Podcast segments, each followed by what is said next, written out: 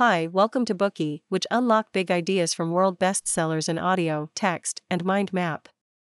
Please download Bookey at Apple Store or Google Play with more features. Get your free mind snack now.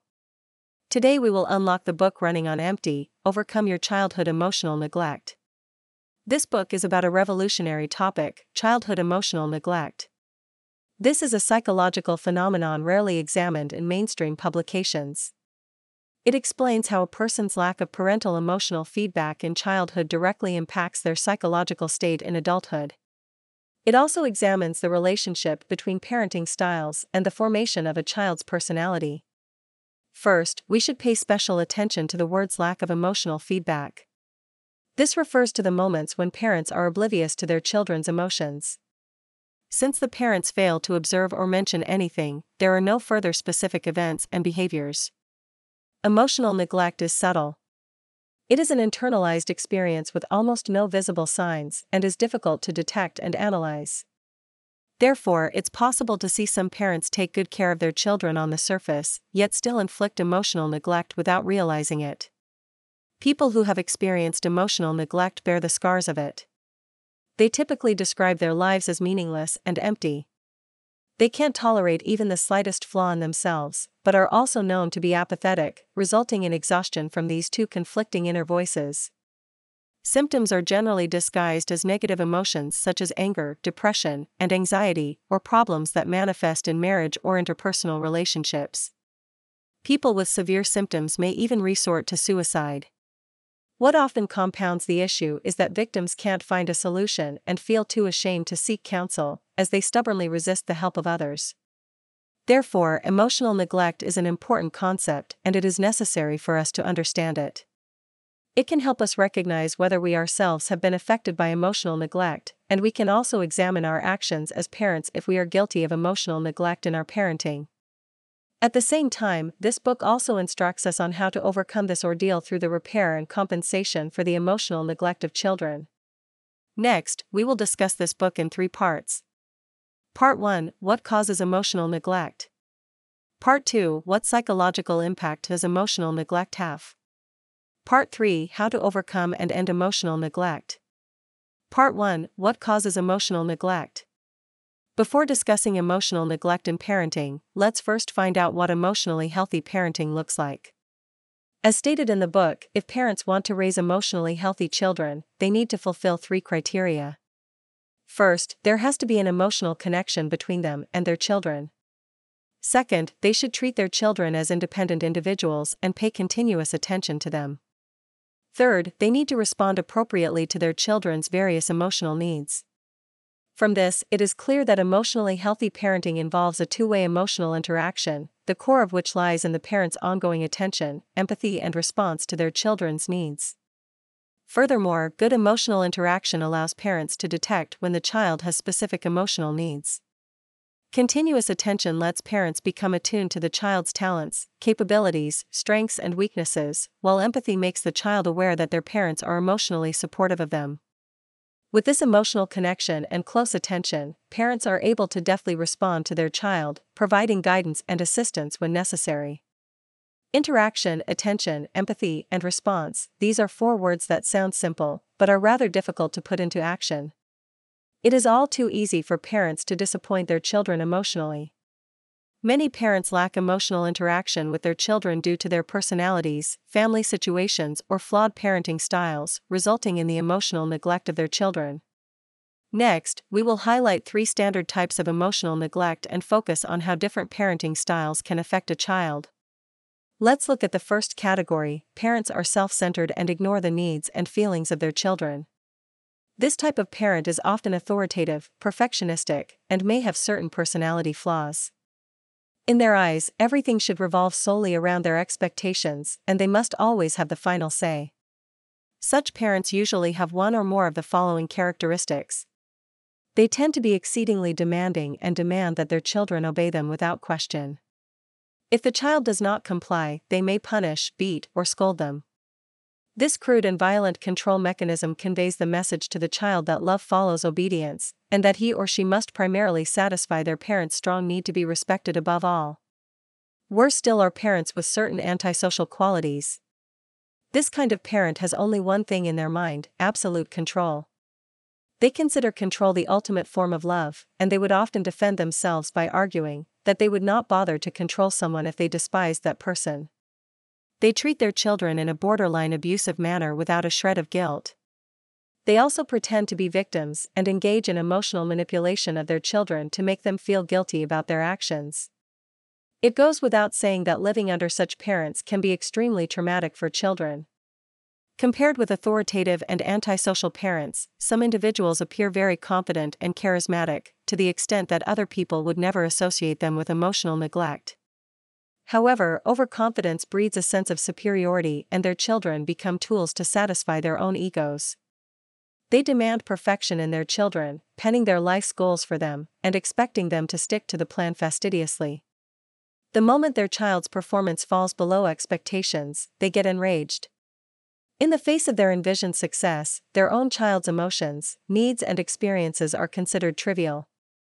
A case study in the book is that of Beatrice, a 14 year old black American girl who received a full scholarship to study at a renowned private high school. Despite her excellent grades, being from a relatively normal upbringing in this school left her miserable.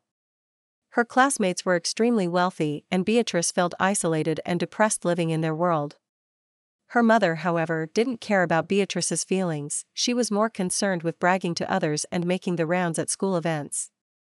In the end, Beatrice decided to return to her former public high school.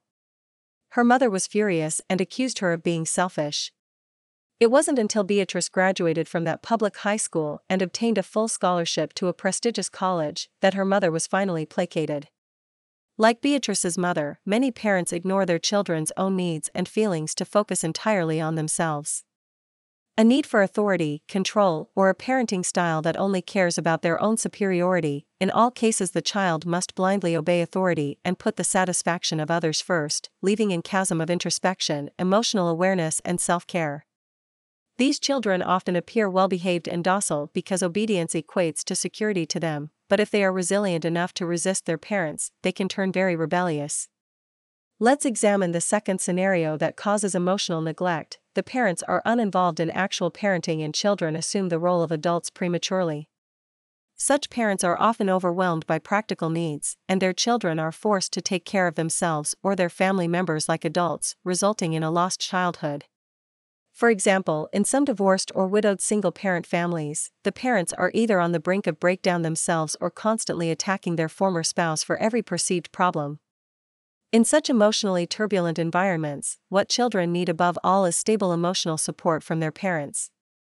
Parents need to guide their children in understanding what is happening and how to process these complex emotions.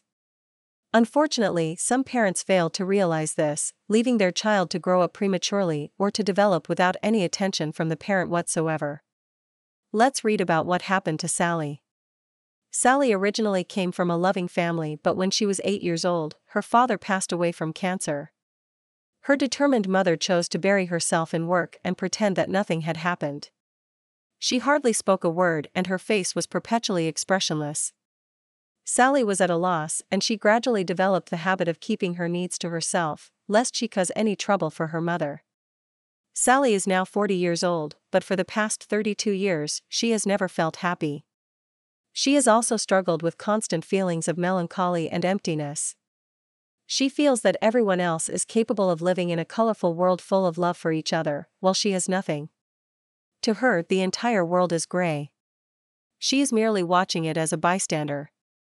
In other situations, when family members become ill, the parents may expend a lot of energy as caregivers, or the family's financial situation may require the parents to work long hours. In either case, the parents may not have the emotional reserves to take care of their child's day to day affairs, let alone pay attention to their emotional needs. In many cases, children have to replace their parents as family caregivers. They must learn to take care of themselves, their siblings, and possibly even their parents or other elderly family members. In these difficult households, parents often expect their children to not cause trouble and will unconsciously ignore the children's pain, demanding that the child be selfless, patient, mature, and sensible like an adult. Negative emotions and the need for attention feed the child's unhappiness, but their love for their parents makes them feel guilty for these needs. Over time, they may become adults who are overly conscientious and demanding of themselves, while harboring profound guilt and shame. Let's look at the third kind of emotional neglect parents who pay attention to daily necessities, but lack awareness and response to their child's emotions. This type of parent is arguably more loving compared to the previous two types. They do their best to take care of their children, but this involvement is limited to the superficial aspects of their children's lives, and they often overlook any deep seated emotions. They want their children to be happy, so they provide them with the best material possessions, along with the freedom to do whatever they want. However, love does not necessarily mean making allowances for everything. This glossing over is actually an escape from the burden of responsible parenting. What are the results of this? In the illusion of a free and happy childhood, children lose the opportunity to learn rules, discipline themselves, or understand the relationship between people and their emotions. They are unprepared for the world outside their family unit, and may well encounter obstacles throughout their lives as adults. There are also some parents who are extremely successful in their own lives. They provide affluent upbringings for their children, luxury cars, huge mansions, meticulous nannies, endless money, and extravagant lifestyles. They mistakenly believe that material wealth equates to a happy childhood, while they themselves are distracted with work and hardly pay attention to their children's emotional needs. Their children receive an implicit message of how unimportant they are. No matter what they need on an emotional level, their parents can't see it, no matter what they achieve, their parents think it's not worth mentioning. Children in these families have seemingly perfect childhoods on the surface. However, in this ideal facade, the child's emotions and needs are neglected, which causes them to lose sight of their self worth. As adults, they have immense difficulties with setting realistic expectations for themselves or finding their purpose for living. That's the first part of the content for today. What is the cause of emotional neglect? Let's sum it up. To help a child grow into an emotionally healthy adult, we need to maintain a two way emotional interaction between parents and children. Parents need to provide continuous attention, empathy, and response to their children. If their personality, family situation, or incorrect parenting style leads to a lack of appropriate response to the child's emotional needs, it may result in emotional neglect for the child. Today we are just sharing limited content.